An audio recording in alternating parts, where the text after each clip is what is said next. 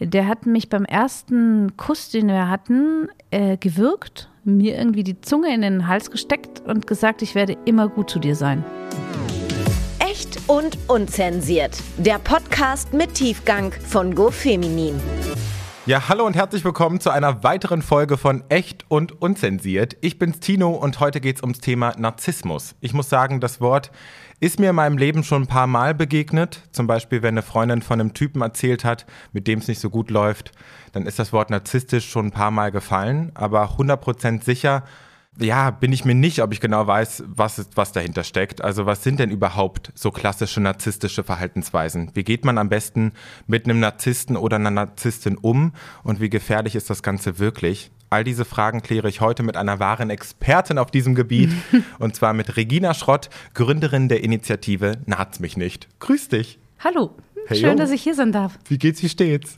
Ja, ich glaube, es ist unser dritter Versuch, oder? Richtig. Ja, wir haben echt schon ein paar Mal probiert. Äh, erst wollten wir es online machen und dann wollten wir es vor Ort machen, hast du einen Hexenschuss bekommen. Genau. Wer da wohl rumhext. Ah, ja, ja. Hast du falsch gehoben oder was passiert? Gar nichts. Ich habe einfach nur, ich hab, saß in meinem Hängestuhl. Mhm habe eigentlich gerade ein Coaching gegeben für einen Klienten und der hat mir von seinem Albtraum erzählt und dann habe ich mich einfach so gedreht und das mache ich auch noch und hier noch das Heft und das schreibe ich ein und das Handy hier rein und Oh je. Und dann hat, glaube ich, mein Rücken einfach gesagt, weißt du was, Regina? Jetzt gibst du mal Ruhe. Ja, ich freue mich auf jeden Fall riesig, dass du da bist. Äh, Regina, vielleicht zum Anfang erstmal die Frage, wie bist du denn überhaupt zum Thema Narzissmus gekommen? Und was war vielleicht auch der Antrieb, dein Unternehmen zu gründen? Unterschiedliche Dinge. Also ganz sicher, dass ich selber betroffen bin, dass ich immer wieder gehört habe, oh, dein Partner, und es waren unterschiedliche, das ist doch ein Narzisst. Und ich habe mir gedacht, so wie ganz, ganz viele andere auch, mh, mm, dann liegt es ja wohl an mir. Oh, oder der arme Narzisst, wie kann ich ihm denn helfen? Das ist auch spannenderweise, wenn man die Frage eingibt bei Google, die wird 600.000 Mal 600.000 Mal, ich wiederhole das, ja. pro Monat bei Google angegeben, wie helfe ich einem Narzisst. Verrückt. Und das geben wahrscheinlich Menschen ein, die co-abhängig von Narzissten sind, weil sie ja unbedingt wollen, dass der andere Mensch glücklich ist und vergessen ihr eigenes Glück. Ja, da sprechen wir später auch noch drüber. Ich finde äh, den Namen deines Unternehmens so gut. Es naht's mich nicht, ist abgeleitet von nerv mich nicht. Richtig. Nerv mich nicht mit deinem narzisstischen Scheißdreck. ja, auf eure unternehmerische Arbeit will ich später auf jeden Fall auch noch ein bisschen eingehen. Ja. Aber jetzt erstmal vielleicht die Frage aller Fragen. Was ist Narzissmus denn überhaupt? Gibt es hier eine klare Definition? Und was ist vielleicht auch der Unterschied zwischen gutem Narzissmus, den wir vielleicht alle in uns tragen, und krankhaften bzw. schädlichen Narzissmus? Ja, also die Grenzen sind tatsächlich schwimmend. Ähm, man kann sagen, wir haben ja auch im Vorfeld darüber gesprochen, narzisstisch. Also ich denke mal, dass ich jetzt hier sitze und in das Mikro reinspreche, ist äh, durchaus auch narzisstisch. Äh, aus meinem ersten Leben bin ich Schauspielerin und Regisseurin. Äh, auch da braucht es eine Portion Narzissmus. Das ist auch okay. Ich würde das jetzt gleichsetzen mit dem gesunden Egoismus. Und Aber auch mit einem Selbstbewusstsein, denke ich, oder? Ja, mit einem, ja. Mh hm, ja, das ist jetzt schwierig. Ja, okay. weil manchmal setzt man ja eine Portion drauf, weil man kein Selbstbewusstsein hat und man, man kaschiert es damit. Mhm. Und dann wirkt man aber auch narzisstisch, tarnt aber damit seine eigene Unsicherheit. Also, das ist das eine. Aber wenn man die Möglichkeit hat, in der Öffentlichkeit zu stehen und Freude dabei hat, dann hat man wahrscheinlich auch einen gesunden Egoismus. Aber die Grenzen sind schwimmend und gefährlich wird es dann, wenn ich also absichtsvoll boshaft bin. Da sagt man auch maligner Narzissmus dazu. Das heißt, wenn ich nur über die Boshaftigkeit anderen Menschen gegenüber meinen Selbstwert definiere. Das heißt, wenn es anderen Menschen schlecht geht in meiner Gegenwart, ich daraus eine Art, ähm, ja, fast Lustempfinden habe, zumindest mich nicht schlechter fühle als der andere Mensch und die Kontrolle über das, die Gefühle des anderen Menschen habe, dann äh, wird es peu à peu immer gefährlicher. Was sind denn so klassische narzisstische Verhaltensweisen? Gibt es da so eine Checkliste, wenn ich einen Menschen sehe und ich denke so, jo, jo, jo, du bist narzisstisch? Ich bin da immer sehr vorsichtig, weil sonst zählen wir irgendwann mal durch im Bus oder in der Bahn, wenn wir dann wieder fahren dürfen. Ja. und zählen so durch und sagen so 1, 2, 3, 4, 5 Narzisst, 1, 2, 3, 4, 5 Narzisst. Tatsächlich kann man es erkennen, wenn ein Mensch nie selbst reflektiert ist, wenn er immer die Schuld bei anderen sucht, immer. Ich sage jetzt auch übrigens bewusst Mensch, weil äh, gerade bei uns sind 50 Prozent Männer und Frauen davon betroffen. Was ich ganz spannend finde, weil laut Statistiken sind Männer ja irgendwie häufiger davon betroffen, aber das ist wohl ja, nicht so. Da gibt es einen Unterschied. Also es gibt diesen, diesen offensichtlichen Narzissmus, Mhm. der ist laut, der ist prollig, der ist angeberisch, der ist, da ist so die Charge ganz schwierig zwischen, naja, er ist narzisstisch, er steht gerne im Mittelpunkt, sieht sich gerne im Spiegel an und er ist boshaft, so. Aber es gibt den verdeckten Narzissmus, der oft weiblich ist. Deswegen sprechen wir ja nachher auch noch über narzisstische Mütter. Ja. Und äh, der ist nicht so oft, der kommt nicht so offensichtlich rüber. Man sagt auch Mutter Therese Narzissmus zum Beispiel. Na krass, okay. Aber Narzissmus ist tatsächlich eine offizielle Diagnose, ne? Äh, eine narzisstische Persönlichkeitsstörung, genau, genau. Und das ist aber auch, also da ist die Wissenschaft tatsächlich noch in den Kinderschuhen. Und es ist erschreckend, aber auch am Psychologiestudium an der Universität ist das wirklich nur so ein Wochenend-Seminarbereich äh, Persönlichkeitsstörung. Wir gehen nach diesem DSM-5 aus. Das ist, äh, kommt aus Amerika einfach eine, eine Art statistisches Manual. Da gibt es neun Merkmale, die dann klar zeigen, dass man eine Persönlichkeitsstörung hat. Hat man fünf von diesen Merkmalen, kann man sagen, man hat eine Störung, davor verhält man sich mal narzisstisch. Also auch wenn wir jetzt sagen, ähm, äh, du und ich vielleicht, wir sind narzisstisch, weil wir gerne in der Öffentlichkeit stehen, heißt es noch nicht, dass ich mich narzisstisch verhalten muss. Und heißt noch nicht, dass ich krankhaft narzisstisch bin oder auch soziopathisch oder psychopathisch. Das sind einfach, also das verschwimmt alles. Und den reinen Narzissmus in der Form, in der boshaften oder krankhaften Version, ist immer eine Mischform zum Borderline oder Depression. Wie viele Leute sind denn von einer narzisstischen Persönlichkeitsstörung betroffen? Gibt es da Zahlen zu?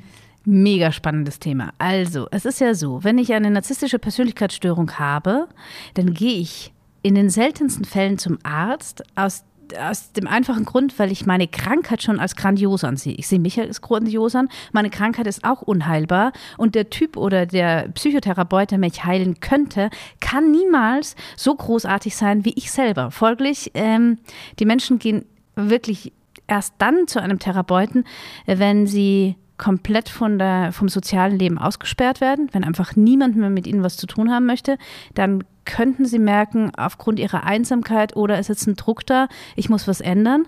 Die meisten gehen aber zum Arzt, weil sie sagen, "Ah, jetzt erklären Sie mir mal, warum die anderen so viele Probleme mit mir haben.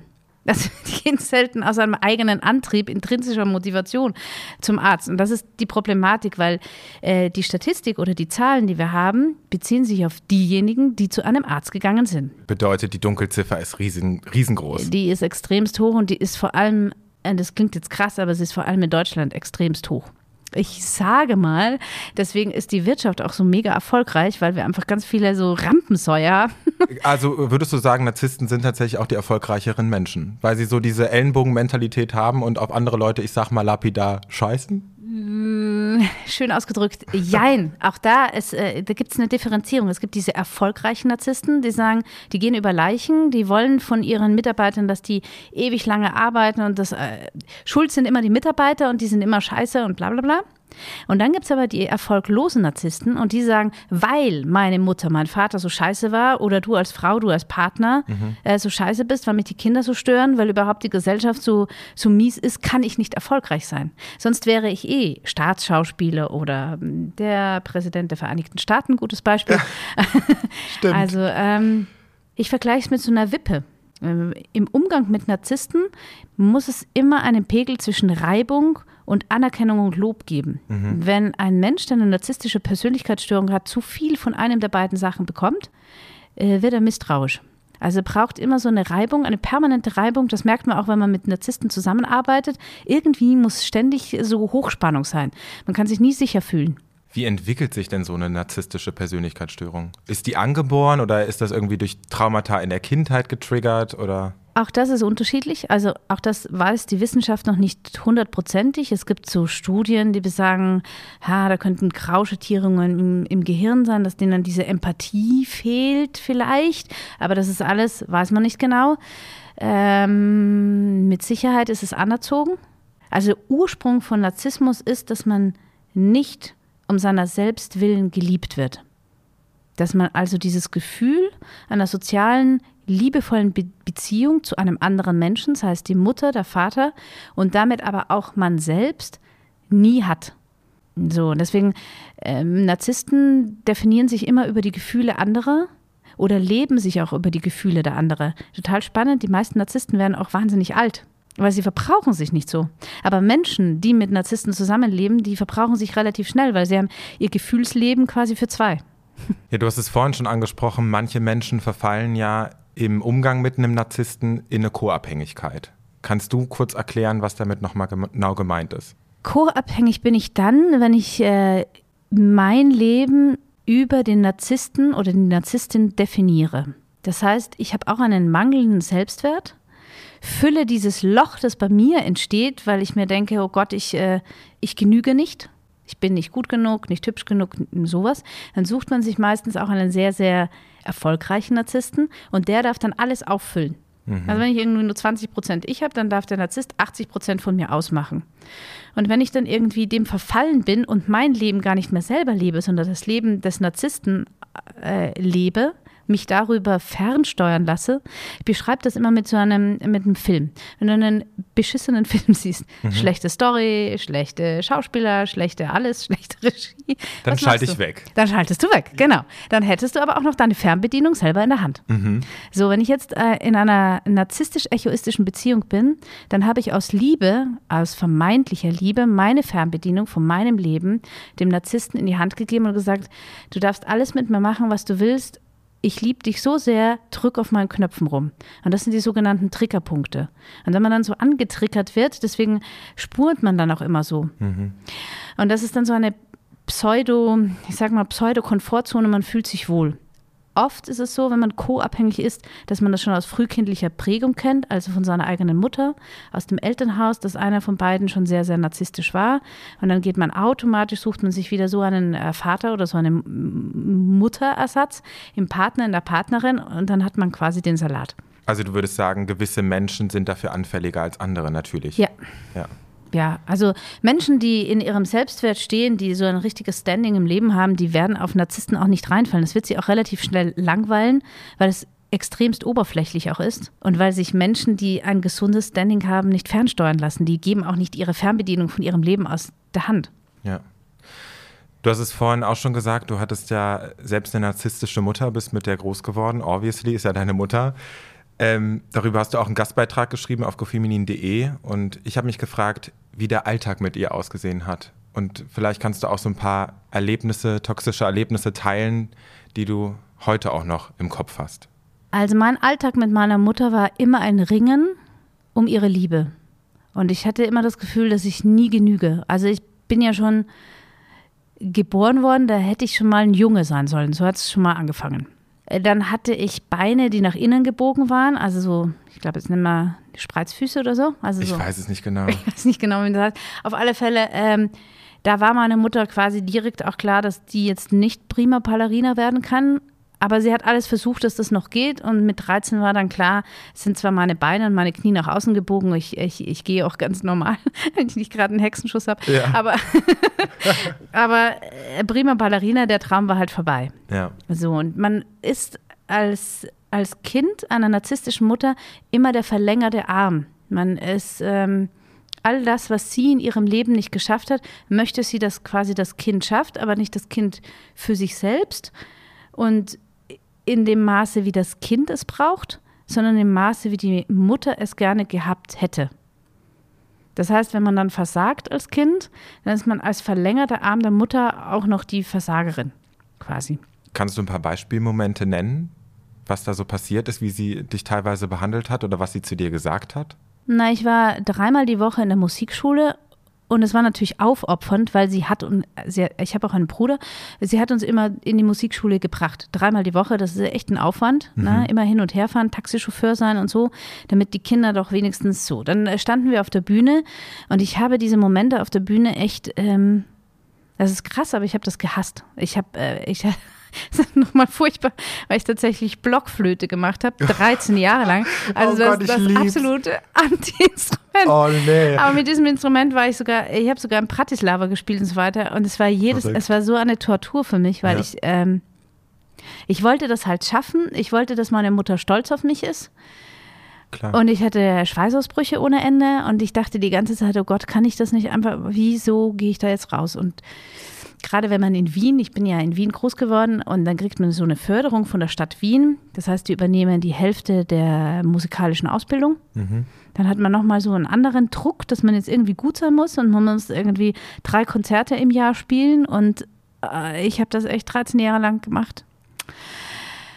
Ja, und wenn man dann halt, und ich habe mich immer verspielt und ich habe mich dann auch irgendwie auch nicht getraut, meiner Mama in die Augen zu schauen, weil ich habe ich habe es wahrscheinlich auch größer gemacht, aber ich habe dieses Versagen gespürt Mhm. und fühlte mich einfach entsetzlich dann dabei. Oder eine andere Stelle ist, ich bin ja dann Schauspielerin geworden. Viel später habe ich erst begriffen, dass meine Mutter ja immer Schauspielerin werden äh, wollte und ich habe quasi ihren Beruf als Verlängerung ihren Beruf ergriffen. Und dann bin ich zu ihr hingegangen nach so einer, echt, ich hatte so ein wirklich tolles Rüschenkleid an und ich war echt stolz auf das, was ich gemacht habe da und ich habe mich auch mal nicht verspielt, weil ich zum Glück keine Blockflöte im Mund Ja. hatte. So, und ich zu meiner Mutter hin nach der Vorstellung und sie gefragt, ja, wie hast du es denn gefunden, Mama? Und dann kam irgendwie nur, naja, das Kleid ist viel zu groß. Und ich so, okay, das Kleid ist zu groß. Aber Mama, wie hast du mich denn gefunden? Wie hast du mein Spiel gefunden? Ja, haben die dir das irgendwie falsch hinten festgemacht oder was? Der Augenmerk war oft eher auf das Negative als aufs Positive. Ja, es äh, kommt mir jetzt im Nachhinein mehr vor, als hätte sie halt auch immer auf das geschaut, was nicht gestimmt hat. Es ist ganz viel bei narzisstischen Müttern, dass die Freude kaputt gemacht wird. Selbst wenn man sich wahnsinnig freut, irgendwie kommt dann was. Ich kann mich auch erinnern an eine Situation, da hat mir meine Mutter hat auch ganz viele Fähigkeiten, ja. Auch, auch das, sie ist ja, um einfach auch etwas Gutes über sie zu sagen, sie hat ja selber diesen Leidensdruck durch ihre Mutter und auch durch ihren Vater hinter sich. Das heißt, sie hat sich immer wahnsinnig dafür angestrengt, auch im Freundeskreis meiner Eltern gut dazustehen. Sie ist auch eine unfassbar schöne Frau gewesen, das hat sie auch immer, immer rausgetragen und ich war neben hier halt immer ein hässliches Entchen. Gleichzeitig hat sie immer gesagt, es ist ja nicht schlimm, wenn du ein hässliches Entchen bist, weil irgendwann wird aus dir schon ein Schwan und so. Ne? Und ich habe immer darauf gewartet, dass ich endlich ein Schwan werde neben meiner Mutter. Und ich hatte immer lange Haare, also ich hatte immer so Locken und mein Vater hat meine Locken so geliebt, aber meine Mutter hat gemeint, die Haare sind zu dünn und dann lief ich, ich glaube bis elf lief ich als Junge rum. Ich habe immer, die Haare wurden mir immer ganz kurz abgeschnitten. Krass. Und heute ist es noch so, jetzt bin ich ja 43, weil meine Mutter greift mir manchmal, wenn ich sie in Wien besuche, noch in die Haare und sagt, guck mal, wie feste Haare du hast. Das liegt daran, dass ich dir damals immer die Haare abgeschnitten habe. Aber für mich war das, ich lief in, in Frauenkleidern rum, Mädchenkleidern und sah aber aus wie ein Junge. Und das haben mich echt so andere Leute bedauert, dass ich als Junge mit Frauenkleidern rumlaufen muss. Und ich habe dann immer gesagt, nein, nein, ich bin ein Mädchen. Also ich musste für mich, für mein Sein immer und permanent vor allen rechtfertigen. Wann hast du denn gemerkt, dass du unter narzisstischem Missbrauch leidest? Ganz ehrlich, äh, in meiner Kindheit habe ich das gar nicht gemerkt. Ich habe, äh, ich bin immer angeeckt mit meiner Mutter. Also ich hatte immer das Gefühl, dass ich falsch bin. Ich habe mich in der Schule wahnsinnig angestrengt und sehr gut, also da, das war so mein Eldorado. In der Schule konnte ich glänzen und es wurde durch Noten irgendwie auch bestätigt. So, und dann ist aber immer was Schräges passiert, weil meine Mutter dann gesagt hat, das langweilt sie jetzt schon, dass ich immer so gute Noten habe. Folglich habe ich angefangen, mit Absicht, ich kann mich erinnern, ich habe also eine Deutscharbeit und ich liebe Deutsch und Schreiben, mit Absicht nicht geschrieben. Also ich habe mit Absicht einen Dreier oder sogar einen Vierer geschrieben und bin nach Hause gekommen und hatte mich gefreut in der Erwartung, dass sie jetzt sich freuen wird, dass ich nicht mehr so langweilig bin. Ach, verrückt. Stattdessen hat sie gesagt, was fällt dir denn jetzt an, dass du jetzt mit einem Dreier kommst? Also ich hatte immer das Gefühl, falsch zu sein. Konntest ihr nicht recht machen. Nie. Ja. Aber ich hab's, äh, das ist ja das Drama in, in Beziehungen mit narzisstischen Menschen. Man sucht immer den Fehler bei sich selbst. Ich dachte halt immer, Mann, ich bin einfach echt, es ist zum Kotzen, dass ich so unperfekt bin. Ich muss doch irgendwie schlanker sein, hübscher sein, erfolgreicher sein, doch nicht zu erfolgreich sein. Das ist halt wie so ein Balanceakt oder so ein ständig auf Eis balancieren. Wie ist euer Verhältnis heute? Naja, sagen wir so, durch die Beschäftigung äh, mit naht's mich nicht. Und äh, da wir auch sehr, sehr viele Klienten haben, die dieses tabuisierte Thema narzisstischer Mütter auch zu uns bringen und ich mich echt sehr damit beschäftige, dadurch reflektiert man sich ja nochmal selber und begreift, ups, das war auch so bei mir, ist es ein bisschen angespannt, würde ich sagen. Und sie spürt es, dass ich mich damit beschäftige. Und es ist etwas, ähm, erwachsener in unserer Beziehung, würde ich sagen, weil sie merkt den Abstand und sie achtet ihn. Hat sie denn Gefühl dafür, dass sie narzisstische Züge hat? Also äh, ne, hat die da selber irgendwie einen Blick drauf, dass sie vielleicht manchmal nicht so cool war? Mm, ja, und sie sagt, äh, dass sie es halt einfach nicht besser wusste damals, dass sie es aus ihrem besten Wissen und Gewissen so gemacht hat. Das glaube ich ihr auch. Ja. Weil ähm, ich glaube, niemand ist von sich heraus arschig zu anderen Menschen. Ja. Aber es ist einfach, das ist ja, das ist ja das Drama bei Narzissmus und Persönlichkeitsstörung. Das ist so ein Generationen, wie so ein Staffellauf der Generationen einfach. Man gibt es einfach immer weiter. Das finde ich ja so spannend auch bei dir, weil sie ist Narzisstin, aber hat es an dich nicht weitergegeben oder bist du Narzisstin? Naja, in, also mit der Schauspielerei würde ich sagen, habe ich was Narzisstisches. Ich glaube nicht, also ich habe ja auch ein Kind und ich äh, bin da sehr reflektiert und schaue, dass ich viele Dinge, die, die zwischen meiner Mutter passiert sind, die man hier gar nicht alle äh, sagen kann, ähm, dass ich das nicht wiederhole. Dass du die Kette durchbrichst. Mm, ich habe das auch irgendwann mal gepostet und es ist auch mein Wunsch. Ich wollte auch erst dann Kinder bekommen, weil ich wusste, irgendwas läuft schief, mhm. wenn ich das aufgelöst und geheilt habe, weil ich einfach nicht das an meine Kinder weiter vererben wollte. Äh, ist schwierig, weil ich war ja dann auch lange Zeit mit ähm, einem festen Partner zusammen, der massivst narzisstisch zu mir war und sehr missbräuchlich. Ja. Das habe ich auch tatsächlich nicht gecheckt, weil ich ja wieder dachte, ach Gott, jetzt bin ich schon wieder falsch. So. Ja, das hat sich irgendwie wahrscheinlich auch so weitergetragen. Dann irgendwie denkst, deine Mutter hat wahrscheinlich irgendwie auch die Weichen gestellt, dass du irgendwie die nächste Falle gehst. Kann, ja, kann das sein? Ich weiß nicht, ob es immer die Fallen sind. Ich glaube, man hat dieses Bestreben in jedem Leben, etwas aufzulösen. Und wenn man es im eigenen Elternhaus oder mit der Mutter nicht auflösen konnte, oder wenn man seine nicht sein nicht richtig sein nicht auflösen konnte, dann hat man diesen krassen Anspruch an sich selber. Ja, aber beim Partner werde ich das ja wohl schaffen mhm. oder bei einer Freundin. Ja. Wie war es denn mit einem Narzissten romantisch zusammen zu sein? Das ist wahrscheinlich nochmal ein großer Unterschied. Und wo lauern da vielleicht auch besonders die Gefahren? Also es gibt äh, einen äh, Partner und das Krasse ist, unsere Klienten widerspiegeln das auch. Der hat mich beim ersten Kuss, den wir hatten, äh, gewürgt, mir irgendwie die Zunge in den Hals gesteckt und gesagt, ich werde immer gut zu dir sein. Und das war für mich geil, weil ich das so noch nicht gekannt habe. Das das, da war auch so was Gefährliches dabei. Mhm. Und gleichzeitig haben in mir alle Alarmglocken geschrillt und ich dachte, nix wie weg da, oh Gott, das ist dein Untergang. Und dann sprang aber dieses, wie soll ich sagen, dieses Belohnungssystem in mir an und ich dachte, was für eine krasse Herausforderung und ich werde sie knacken. Ja, ja. Ich werde diesen Menschen glücklich machen und ich werde ihn zu einem netten äh, Menschen machen, ja, Pustekuchen. Ja. Also das, das ist wirklich dieses Co-Abhängige, weil ähm, wir sagen bei Naz mich nicht immer, wenn du nicht in deine Selbstverantwortung kommst, auch in diese Selbstliebe. Also wenn du immer nur über andere dich vermeintlich meinst zu lieben, gibt es immer Missbrauch. Aber du lässt diesen Missbrauch auch selber an dir zu. Ja. Was ist da sonst noch so passiert in der Beziehung? Es wurde zum Beispiel alles berechnet. Freude war auch ein Punkt, sobald ich irgendwie glücklich war oder so herumgehopst bin. Ich bin einfach auch so ein absolut fröhlicher Mensch. Mhm. Dann wurde das. Kann ich bestätigen. und ich wollte ihn irgendwie umarmen oder einen Kuss. Dann kam einfach, ähm, du bist schon glücklich genug. Krass. So, oder es wurde alles, wirklich alles berechnet. Also so kleine Spitzen, die man setzt. Ununterbrochen, ja, genau. Ja. Äh, es war zum Beispiel so, ich liebe das, wenn man mich am Rücken krault, also wenn man mich einfach berührt. Ich weiß nicht, das gibt, glaube ich, keinen Menschen, der das nicht mag. Aber in dem Fall wurde das berechnet mit ähm, Bügelgutscheinen. Wenn ich ein Hemd gebügelt habe, das hat er gestoppt, das hat sieben Minuten gedauert, dann habe ich einen Gutschein ausgestellt bekommen. Ach du Scheiße, ey. Und am Schluss habe ich irgendwie so ganz viele sieben Minuten Krauli-Gutscheine gehabt für den Rücken.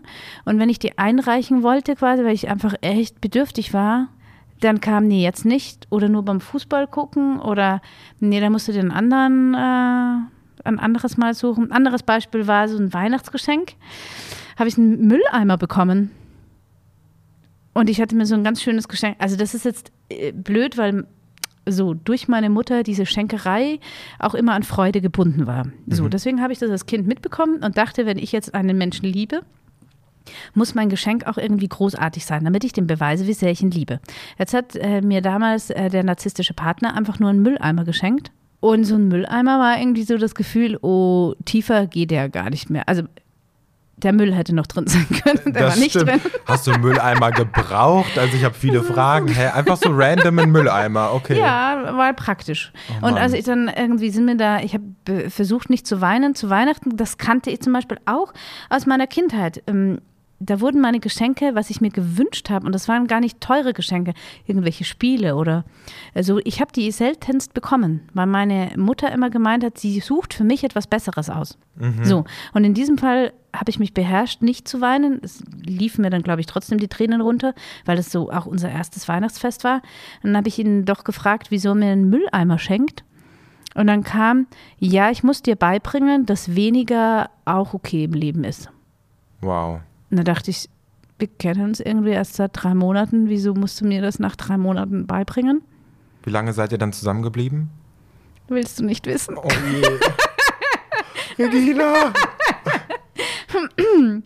Ja, ich habe dann an mir hart gearbeitet. Ähm, der war auch wesentlich älter als ich und ich dachte, na gut, okay, es ist ja meine verkappte Kindheit, war eh schon schwierig. Ja. Wahrscheinlich bin ich wirklich verkappt. Das hat er auch oft genug gesagt. Guck mal, deine schwierig, dein schwieriges Elternhaus und bla bla bla. Im Vergleich zu seinem ist es echt ähm, Kindergeburtstag eigentlich.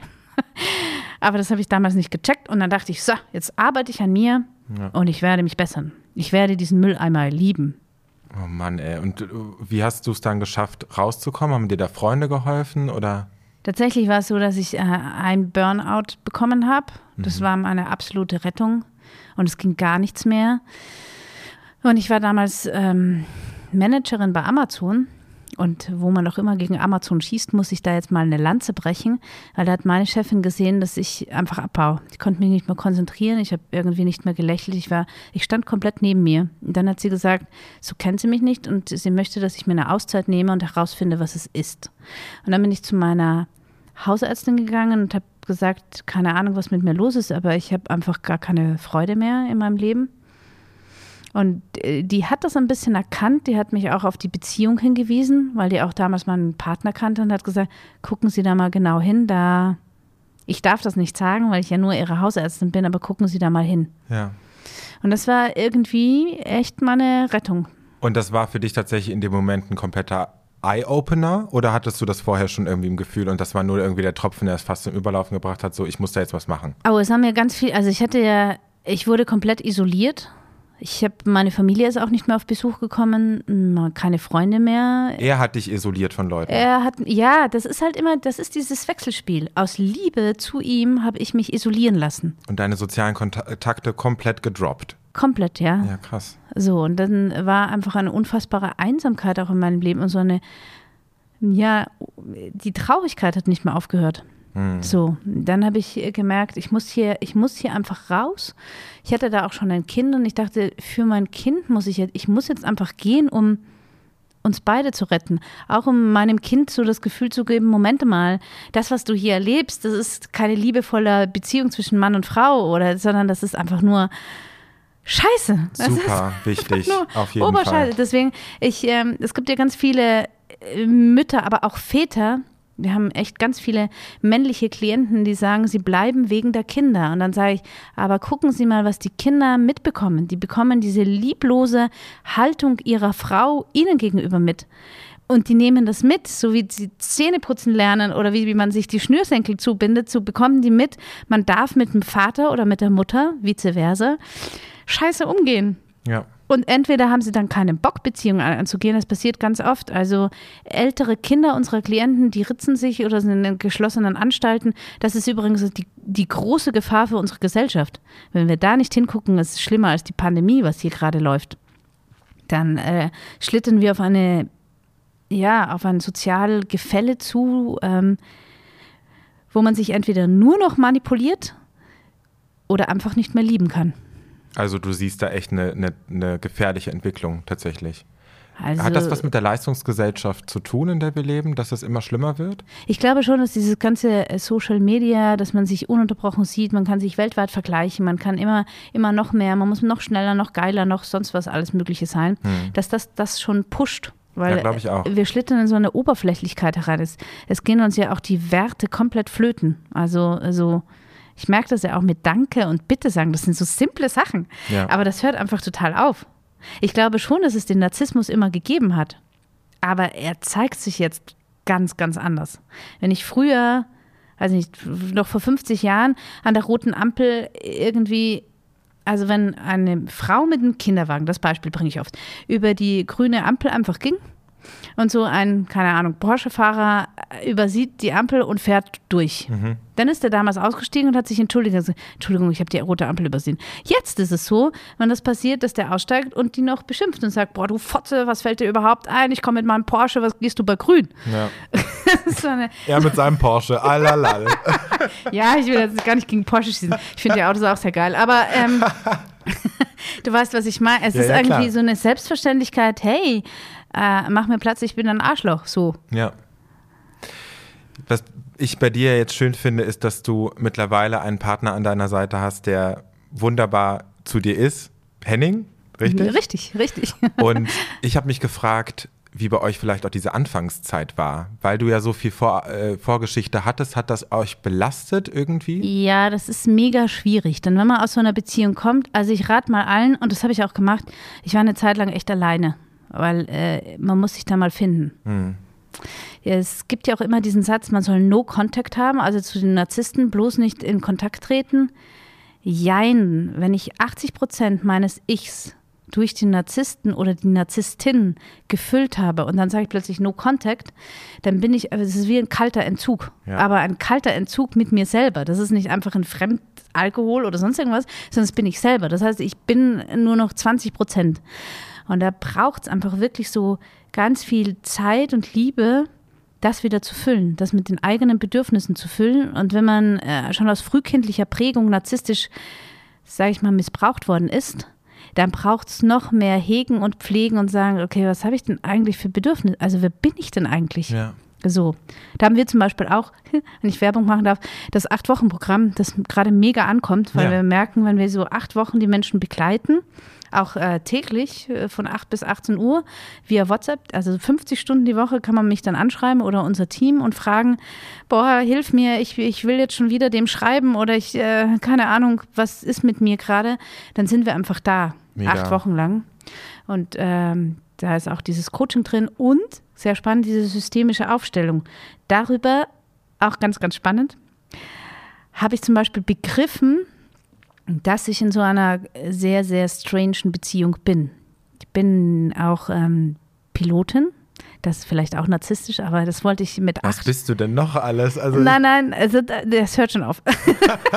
aber, Schauspielerin, Pilotin. Ja, Ja, Hammer, cool. na, das sieht man auch, wie sehr ich mich gesucht und ausprobiert habe. Ja, Trotzdem ja. kommt mir das jetzt alles zugute. Also es war nichts umsonst in meinem Leben. Und dieses Pilotin-Ding, das war mit acht Jahren, da lief ich ja mit kurzen Haaren herum und wie ein Junge und dann kam mein Onkel und mein Onkel kam aus Südafrika und der hatte ein Flugzeug und ich dachte immer, also ein richtig tolles Leben hat man wahrscheinlich doch nur, wenn man Mann ist. Und wenn man Pilot sein darf. Das war irgendwie immer so ein Traum von mir. Ja. Wie auch immer, als ich gemerkt habe, meine, äh, meine Beziehung ist eine absolute Katastrophe, hat eine ganz liebe Freundin gesagt, aber du hast doch einen Traum, Regina.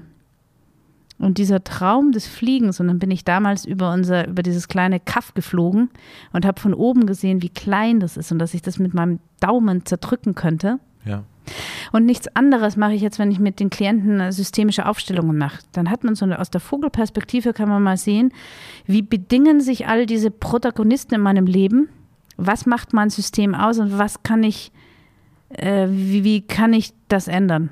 Das heißt, ich habe ein- eine Ausgangssituation und ich habe aber eine Wunschsituation, wo ich gerne hin will.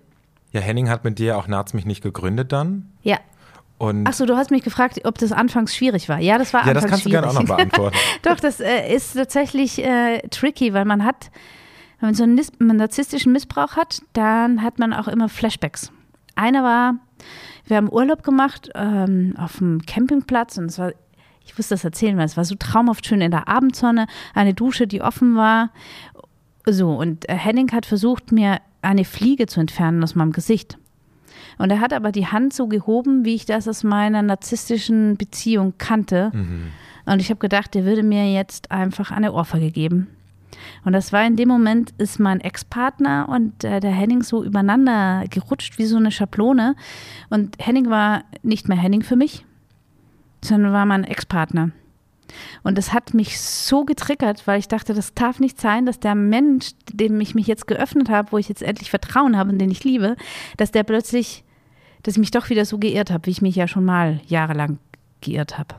War das nur in dem Moment so oder hat sich das tatsächlich ein bisschen gezogen, dass du diese Überlagerung hattest? Ähm, ja, so Flashbacks, die sind ja, die sind ja, die spürst du körperlich. Also du glaubst wirklich, in dem Moment hast du so eine heftige Erinnerung, die, dein Herz tut weh, alles tut weh.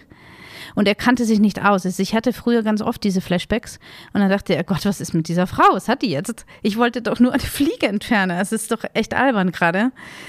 Und ähm, das, was wirklich hilft, ist, dass Henning einfach da geblieben ist und gesagt hat, okay, so ein bisschen wissenschaftlich auch, was geht da mit dir ab, weil ich bin ich. Und er hat mir halt dann immer wieder gesagt, Regina, ich bin immer noch der Henning. Was immer du jetzt siehst, ich bin ich. Wie schön. Ja. Und ich finde es auch mega, dass er das dann tatsächlich jetzt mit dir zusammen gegründet hat. Ja, das ist großartig. Hammer. Und äh, vielleicht auch für die ZuhörerInnen ganz spannend, nochmal ein bisschen zu hören. Du hast es ja gerade schon so ein bisschen angerissen, aber wie so eure Arbeit aussieht und wie ihr Betroffenen helft. Also zum einen bauen wir jetzt gerade einfach wirklich ein Netzwerk in Deutschland, Österreich und der Schweiz auf mit äh, drei Standorten, Wien, Zürich und eben Köln. Mit Köln haben wir einfach gestartet. Mhm. Und ähm, da sind Anwälte drinnen, da sind Profiler drinnen, da sind äh, Therapeuten drinnen, Psychotherapeuten, Psychologen, Coaches. Alle kennen sich mit dem Thema Narzissmus und Co-Abhängigkeit aus. Die meisten von denen haben das selber am eigenen Leib gespürt weil viele Klienten sagen, oh Gott, wenn ich irgendjemandem diese Geschichte erzähle, oder haben schon die bittere Erfahrung bei Psychologen, die sich nicht mit der Thematik auskennen, die Erfahrung gemacht, dass sie sagen, boah, was erzählen Sie denn da? Mhm. Oder was machen Sie denn da? Also wir können sagen, in unserem Netzwerk sind wirklich nur Menschen, die sich damit auskennen. Das heißt, man muss die ganze Leidensgeschichte nicht wiederkäuen.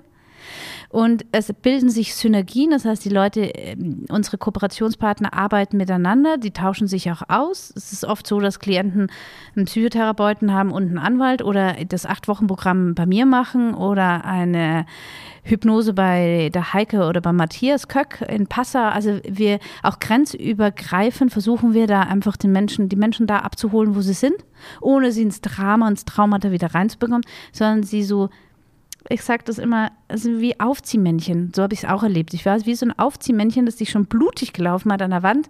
Und ich brauchte auch von außen einen Coach, der mich liebevoll nimmt, umdreht und sagt, guck mal. 180 Pro, äh, Pro, ja, Prozent, sagt man, ja, 180 Prozent Möglichkeiten oder ein Radius, äh, wie du dein Leben glücklich gestalten kannst. Vor allem dein eigenes mit deiner Fernbedienung. Ich habe mich noch gefragt und vielleicht eine ganz schöne Abschlussfrage wie kann ich mich denn vor einem Narzissten oder einer Narzisstin schützen? Also schützen kann man sich, indem man tatsächlich an seinem eigenen Selbstwert arbeitet. Und wenn man merkt, dass man immer wieder in toxische Beziehungen kommt, also toxisch heißt ja giftig, in Beziehungen, die einem selbst nicht gut tun, dass man mal guckt, was macht das mit mir und warum, warum passiert mir das immer. Es macht Sinn, eine Zeit lang sich YouTube-Videos reinzuziehen und auch Bücher darüber zu lesen. Ich rate aber tunlichst ab, das äh, zu lange zu machen. Weil man hat sich mit diesem Gift, man ist schon vergiftet und dann zieht man sich noch mehr dieses Gift rein. Das heißt, man ersetzt eine Sucht, die man hatte, indem man fremdgesteuert wurde, mit der Sucht, es jetzt verstehen zu wollen und rechtfertigt es mir. Jetzt möchte ich aber diesen Narzissmus verstehen. Nein, man hat eh schon so viel Lebenszeit verschissen damit. Es reicht, wenn man es kapiert hat, dann fällt man auch nicht mehr drauf rein. Und dann ist wirklich Arbeit an sich selber gefragt. Äh, wirklich. Und wenn man es erkennt, dann im besten Fall äh, ausweichen. Ja. Reißleine ziehen, ausziehen, umziehen, Kontakt abbrechen. Ja, Kontakt abbrechen und gleichzeitig aber sich selber aufbauen, weil sonst ist man im kalten Entzug und da bleiben ganz viele Menschen hängen. Aber da seid ihr zum Glück da, yes. um Hilfe zu leisten. Mega yes. cool. Regina, vielen, vielen Dank für Super deine gerne. Zeit, für deine Offenheit. Ich äh, finde es so cool, dass du aus so einer Scheißsituation für dich so einen coolen Twist hinbekommen hast und ganz, ganz vielen Leuten hilfst. Vielen Dank. Danke, dass ich hier sein konnte. So. Und falls ihr noch, äh, falls ihr keine Podcast-Folge mehr verpassen wollt, dann abonniert echt und unzensiert doch einfach. Mich würde es riesig freuen. Eine neue Folge kommt alle zwei Wochen. Bis dahin, bleibt gesund. Macht's gut. Euer Tino. Danke, Regina. Danke.